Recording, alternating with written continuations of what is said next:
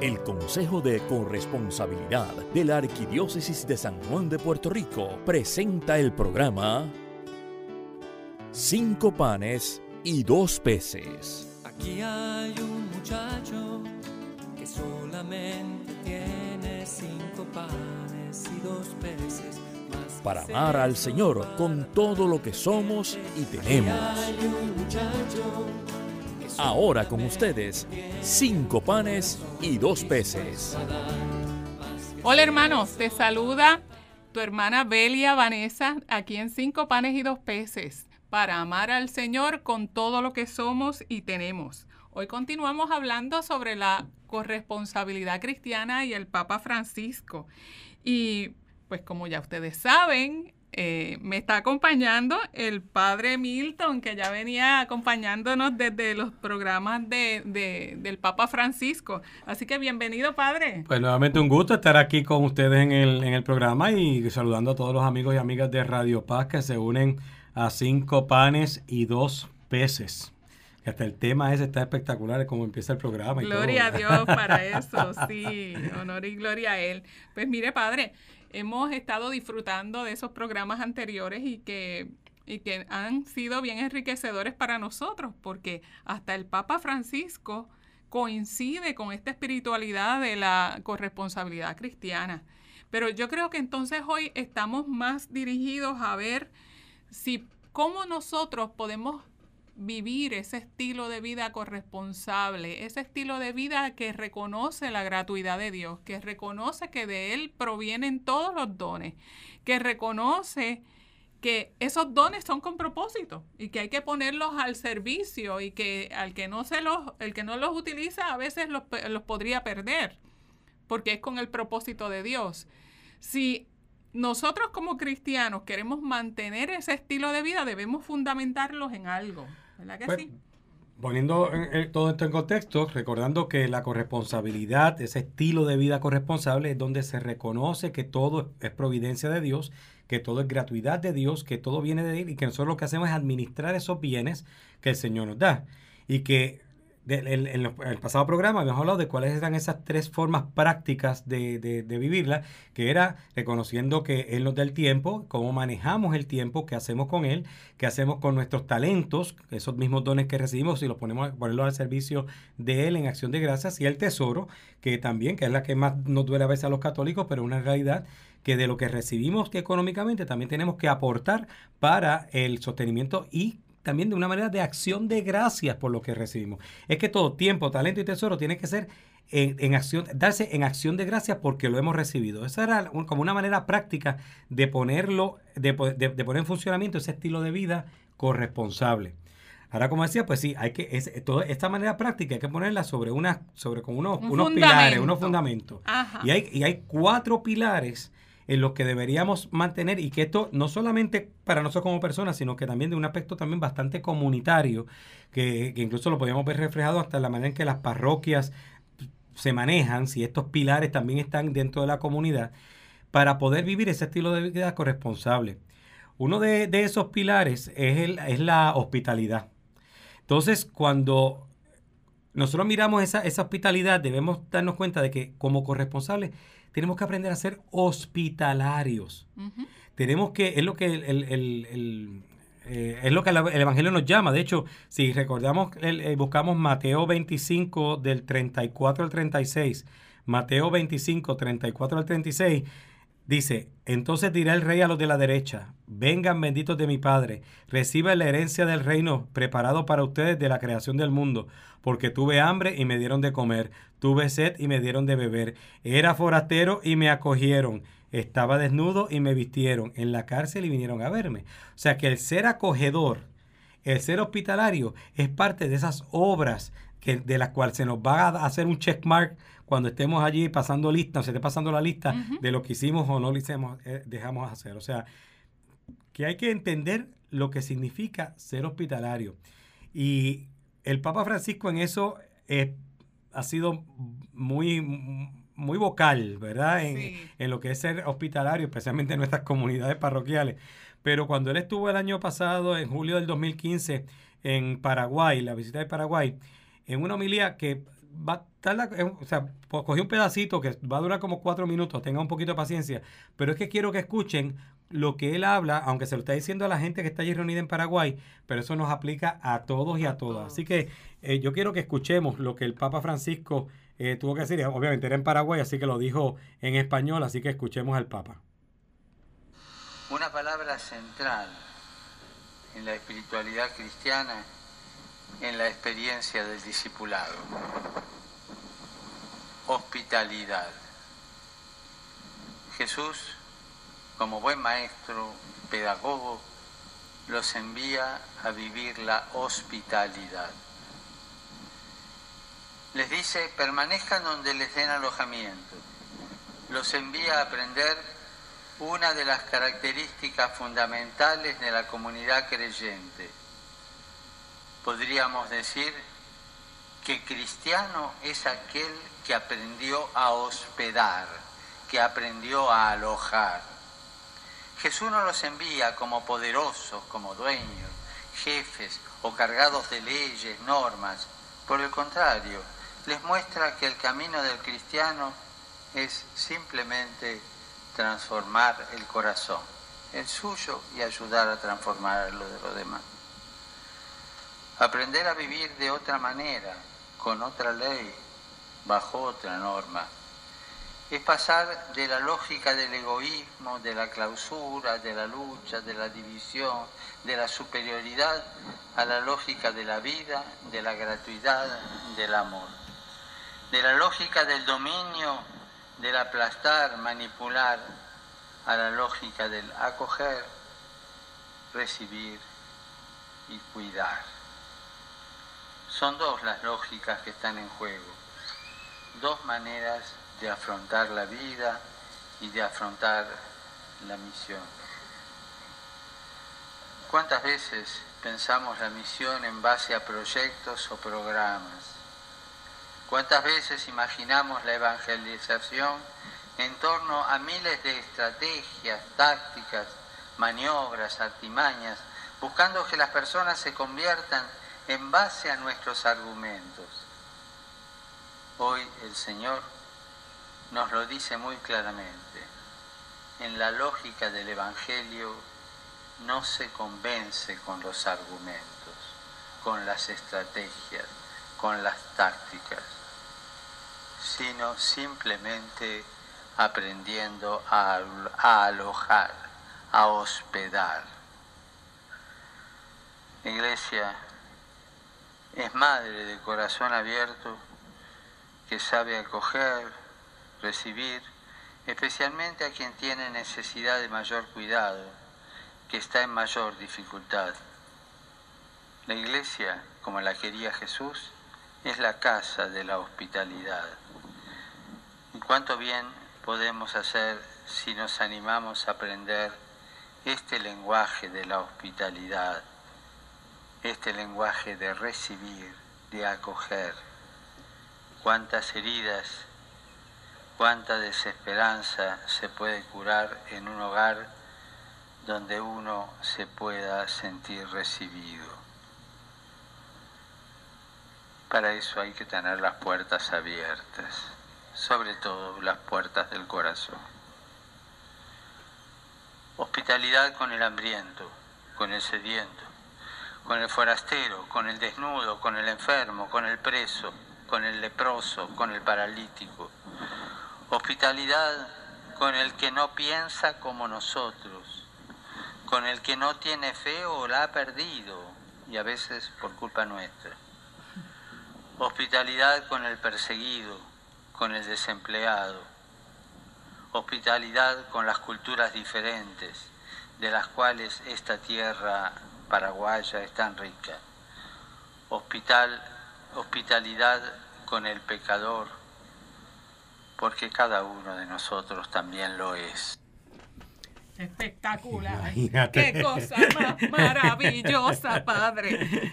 Fíjate eso, de cómo él habla de que esa hospitalidad es la lógica del Evangelio, el saber acoger. Entonces, interesante porque dice, no se convence con los argumentos, con las estrategias, con las tácticas, sino simplemente aprendiendo a alojar, a hospedar. O sea que tenemos que tener mucho cuidado y tenemos que ver cómo nosotros somos así hospitalarios con nuestra gente. El, otro de los puntos que dice que la iglesia es madre de corazón abierto, que sabe acoger, que sabe recibir, especialmente a quien tiene necesidad de un mayor cuidado, que esté en mayor dificultad. Y a veces tenemos que ver eso porque como cristianos y, como católicos muchas veces somos muy pocos acogedores en nuestros templos, en nuestras iglesias y comunidades. ¿Cuántas personas no se han ido de nuestra comunidad porque encontraron que en la iglesia de la esquina allí lo acogieron, los visitaron, le dieron besos, abrazos y todo lo demás? y sin embargo a lo mejor llegan a, la iglesia y porque llega por primera vez se sentó en tal banco y a que sale, mire, se tiene que moverle ahí porque ese es mi banco. Padre, a mí me ha pasado eso. y no en nuestra parroquia, pero sí me ha pasado eso. Ah, pues si es la nuestra, me avisa. no, y, y, realmente, mire, en el 226 de Aparecida, una de las razones que los obispos indicaron por las cuales hermanos nuestros se van a otras denominaciones no católicas es porque no se sienten acogidos porque realmente no se sienten incluidos como son. Y, nosotros tenemos que examinarnos todas las veces que nosotros nos congregamos a ver cuán, cuán acogedores somos, hasta en el saludo, hasta en el espacio que prestamos, hasta en nuestras demostraciones de afecto, hasta, mire, tan sencillo como darnos la paz. Sí. Que muchas veces no hacemos contacto visual. O sea, y eso es acogida, es yo abrirte el corazón. Y el Papa en estos, estos días recientes fue hasta, hasta, habló hasta de las secretarias parroquiales. Cómo las secretarias parroquiales acogen a la gente en la parroquia, que a veces llegan y lo que se encuentran son ogros allí que, no dan ganas de, ni de entrar. O sea, le hizo un llamado hasta, hasta los mismos secretarios y secretarios parroquiales que aprendan a ser acogedores con el que llega. Eh, es como lo, lo decía ahí, decía, la iglesia dice el Papa, como la quería Jesús, la, iglesia es la casa de la hospitalidad. Tiene que ser una, una, que tenga puertas abiertas, especialmente las del corazón. Él, él, él, ha querido y lo ha estado diciendo y se lo ha dicho a los obispos y lo sigue repitiendo que hasta donde sea posible que las iglesias vuelvan a estar abiertas. Lamentablemente las situaciones a veces de criminalidad y todo lo demás nos han obligado a tener las iglesias, los templos cerrados, pero el Papa quisiera que, que los templos volviesen a estar abiertos, que una persona pase y pueda parar y entrar al templo a, hacer oración, a hacer la visita, a hacer todo. Pero mira como dice, que la hospitalidad es con todos y todas, incluso con los que no piensen igual que nosotros, incluso con aquel que no tiene fe. Eso fue lo que a mí me caló el corazón, me llegó. Porque muchas veces nosotros pensamos que, que nosotros somos iglesia y lo demás es parking.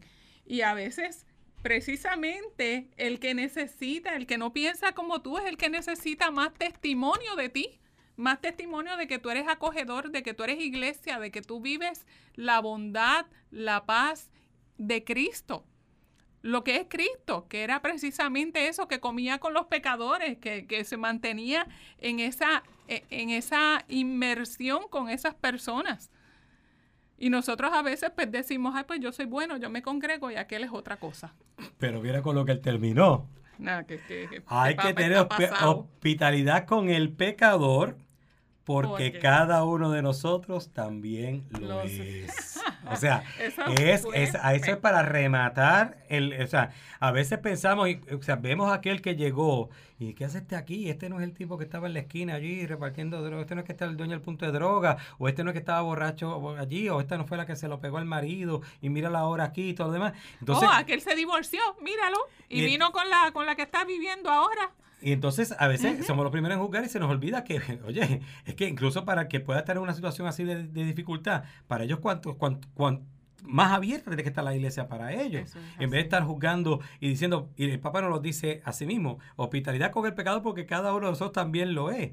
Y de hecho, si mira, si recordamos en, en, la, en la primera carta de Pedro, en el capítulo 4, del 8 al 9, dice, ante todo tengan entre ustedes intenso amor pues el amor cubre multitud de pecados. Sean hospitalarios unos con otros sin, murmurar. Eso, escucha, primera de Pedro, capítulo 4, versículo del 8 al 9. Sean hospitalarios unos con otros sin murmurar. Y lo ponemos en puertorriqueño, sin, chismear.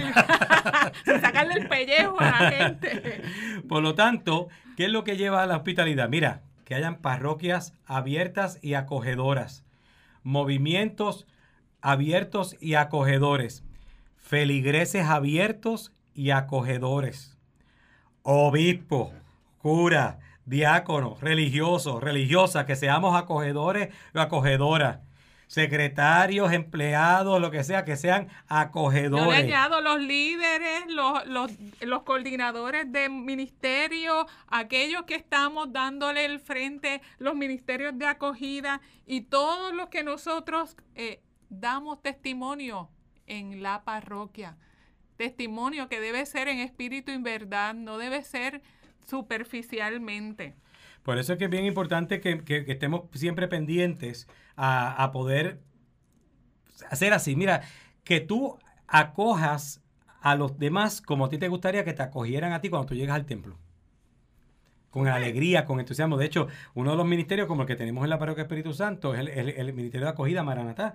Y ellos son los que se encargan, mira, de repartir el boletín, ir con la sonrisa, ayudarlos a sentarse cosas tan sencillas como dónde está el baño, de, explicarle en la cafetería. O sea, personas que, de verdad se sientan con un deseo de, de, poder, eh, eh, que la persona llegue y se siente a gusto. Y una idea que nació del mismo ministerio fue que aquellas personas que no pueden caminar en la fila para comulgar, con una con un como con una pancartita. Sí, exacto. Ellos ellos se identifican, o sea, le dan a las personas una identificación para que los ministros de la comunión vayan hasta su banco. O sea, toda esta serie de ideas y que permiten que la parroquia sea más acogedora es parte de nuestro proceso como comunidad, de nosotros crear ese ambiente de acogida que nos pide el Señor.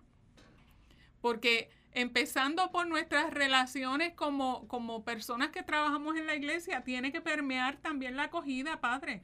A veces, miren, eh, yo tengo el testimonio de una amiga que me dice que ella era católica, ahora se congrega en un templo de estos que son de una espiritualidad cristiana, pero no se quieren llamar evangélico ni protestante ni pentecostal ni nada de esas cosas. ¿Qué más invento hacer? Ese es un templo que todo el mundo va y todo el mundo es aceptado. Pues ella se congrega ahora ahí porque ella sencillamente era una persona eh, desde muy joven que participaba en los ministerios de la iglesia, que su novio y después su esposo eh, se mantuvieron participando en los ministerios de la, iglesia y por una situación de salud mental se divorcian y se tienen que divorciar porque realmente era algo que podía afectar mucho más allá de la familia. Pero las mismas personas de su parroquia empezaron cada vez que ella llegaba con el corazón destruido a preguntarle, a comentarle, ¿y por qué tú no haces esto? ¿Y por qué no haces lo otro, señores? Acoger es también aprender a callarse la boca. Exactamente, eso te bien dicho, porque a veces es mejor, es mejor callarse que meter la pata. Y hay, y, hay una distinción entre cuando uno realmente, y eso la persona lo nota, uno sabe distinguir, y ustedes lo saben también, cuando una persona realmente te está preguntando porque le interesas, y porque te, está preocupado cuando la persona simplemente está preocupando, te está preguntando por pura chismorrea, o sea, porque quiere simplemente saber y, no ayudar en nada. Así que tenemos que ser hospitalarios. Y de hecho, si tengo aquí el este, Hebreos el 1 este, Hebreos 13, Hebreos 13 al eh, el versículo 2, que dice que no se olviden de, los, de la hospitalidad, porque gracias a ella hospedaron algunos sin saberlo a ángeles.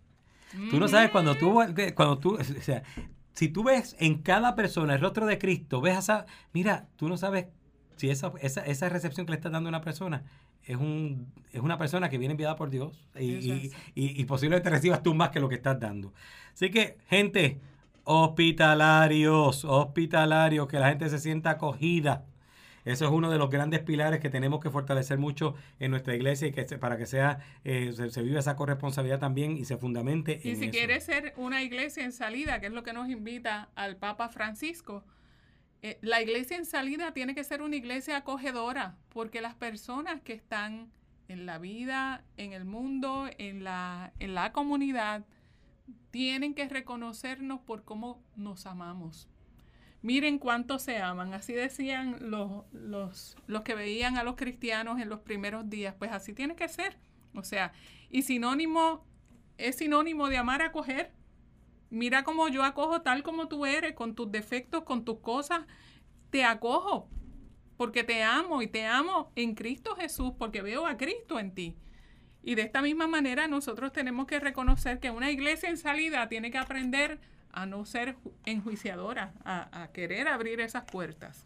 Y sí, es, algo básico y que lo podemos hacer y que miren, como puertorriqueños y puertorriqueñas, es un don real que Dios nos ha dado de la hospitalidad. Sí. Lo vivimos en nuestra casa, donde comen dos, comen veinte, el que llega pues, rápido y a veces eh, el, vasito de agua, la tacita de café. O sea, es algo que tenemos, es cuestión de ahora traducirlo al templo.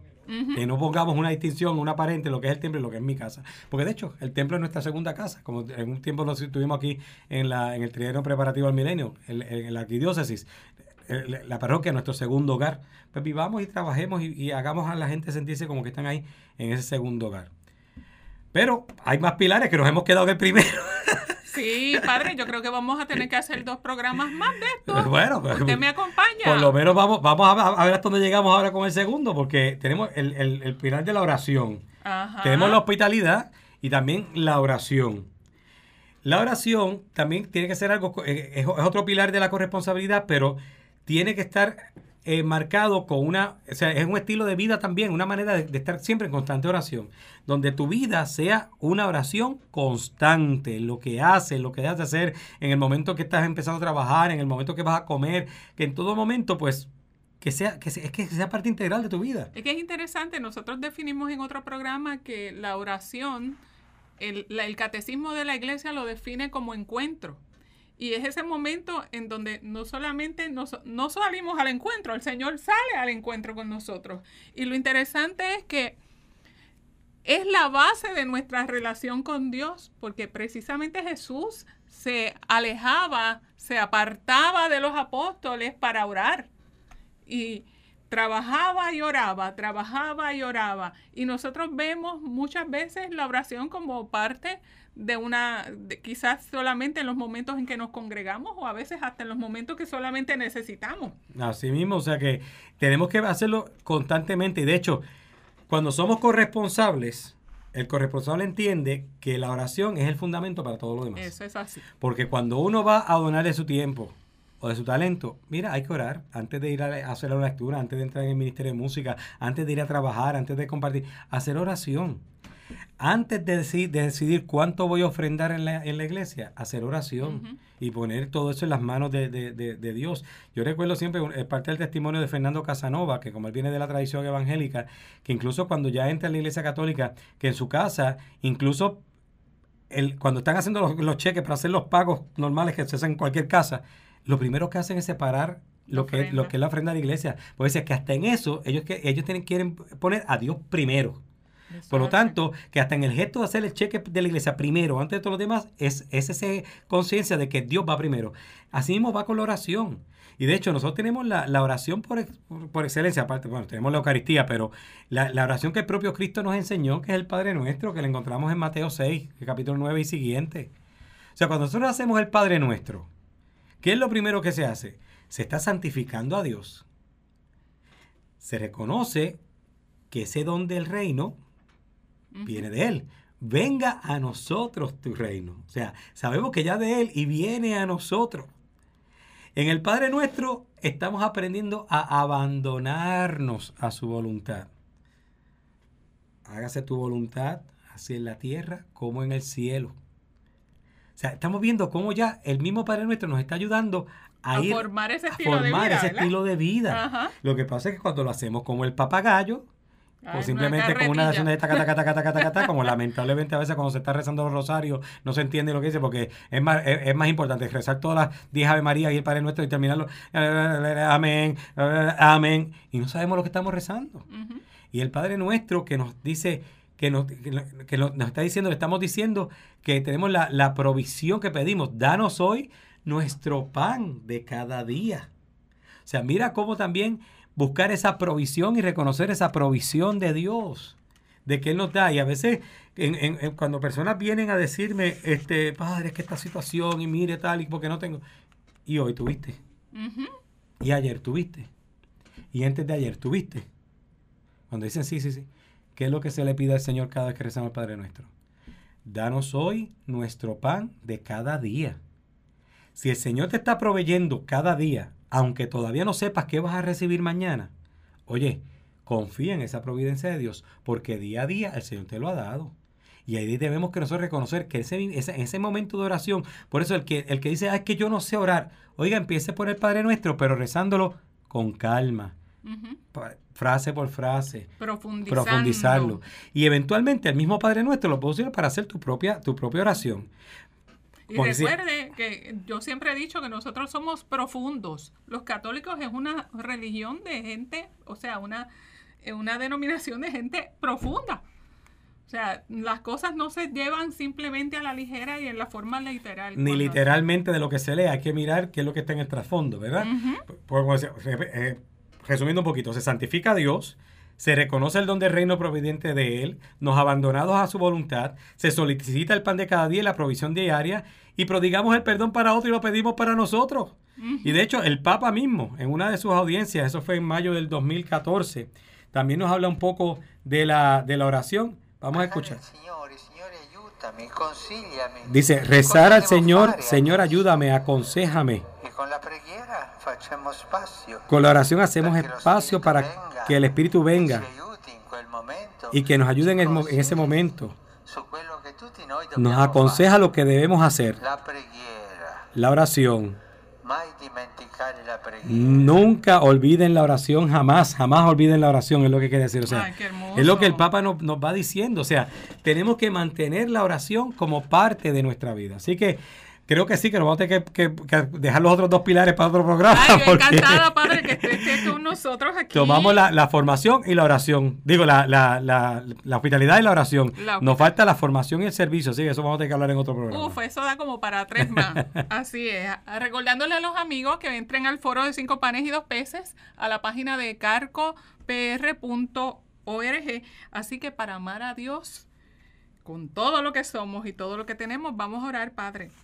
Bueno, vamos a pedirle al Señor que derrame abundantemente su gracia sobre todos nosotros, que nos ayude a mantener nuestro corazón abierto, nuestro espíritu abierto a esa hospitalidad y sobre todo a que a través de la oración podamos reconocer esos talentos y dones que Él nos, regala y que los pongamos al servicio de nuestra comunidad, que seamos atentos y, y que mantengamos nuestro corazón abierto a esas bondades que Él tiene para nosotros y que las podamos compartir.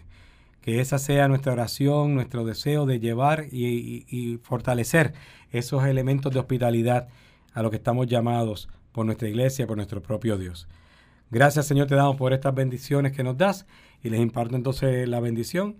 Que el Señor les bendiga y les guarde, haga brillar su rostro sobre ustedes y les conceda su favor, vuelva su mirada a ustedes y les conceda la paz. Y la bendición de Dios Todopoderoso, del Padre, del Hijo y del Espíritu Santo, descienda sobre ustedes y permanezca para siempre. Amén. Amén. Amén, amén. Así que, hermanos, les esperamos aquí en Radio Paz 810 AM los primeros, terceros y cuartos domingos a las 2 de la tarde. Gracias por su sintonía. Hasta el próximo programa. Aquí hay un Han escuchado ustedes el programa Cinco panes y dos peces del Comité Arquidiocesano de Corresponsabilidad de la Arquidiócesis de San Juan de Puerto Rico. Será hasta nuestro próximo programa. eso para tanta gente. Aquí está este corazón que quiere serte fiel. Más que es eso, si no te tiene a ti.